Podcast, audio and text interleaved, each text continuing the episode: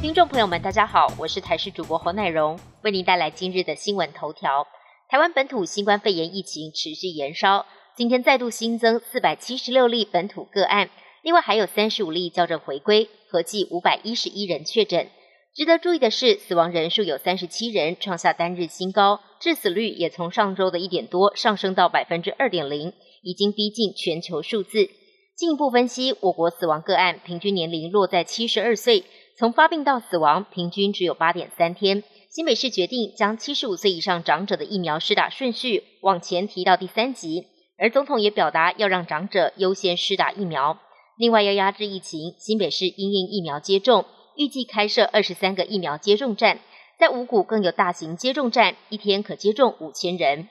苗栗五号新增六十四例的确诊个案，新增的案例全都跟电子厂感染链有关，其中金源电子五十三例，超丰电子十一例。其中金源电子下午所有员工就会完成快筛，而除了金源跟超丰，现在传出智邦科技也有一名员工确诊。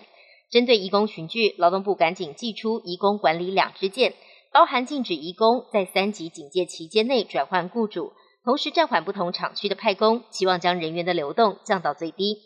梅雨封面持续影响台湾各地，整天降雨几率高。气象局在上午十点启动今年首次的较大规模或较剧烈豪雨作业。不但针对全台共十九个县市发布大豪雨特报，也是仅南部地区的雨越晚越大。其中降雨热区包含了高雄、屏东、苗栗、台中及彰化，要留意有明显雨势。今天入夜之后，一直到明天白天，台东、高雄、屏东雨势强度将再升级，而中部以北地区降雨则会逐渐趋缓，雨势大多集中在山区。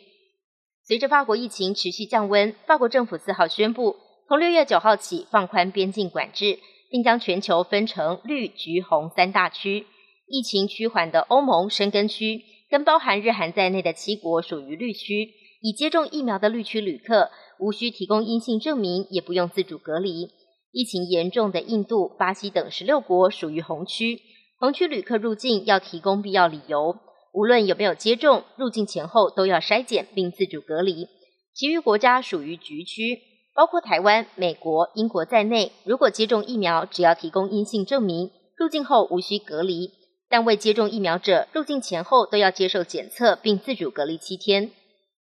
美国疫情持续趋缓，各州解封，生活也逐渐恢复正常。过去一周，美国平均单日新增确诊数只剩一点五万人，是去年三月以来首见。没想到，竟也让民众的疫苗施打意愿下滑，全国单日施打数首次跌破一百万剂。另一方面，美国 CDC 最新的研究显示，十二到十七岁的青少年确诊住院比例有激增的迹象。各州纷纷祭出新招，加速替年轻人施打疫苗。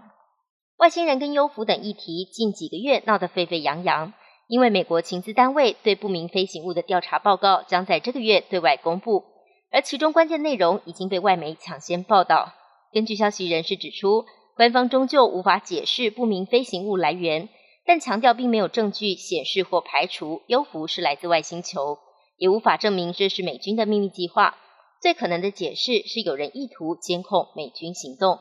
本节新闻由台视新闻制作，感谢您的收听。更多内容请锁定台视各界新闻与台视新闻 YouTube 频道。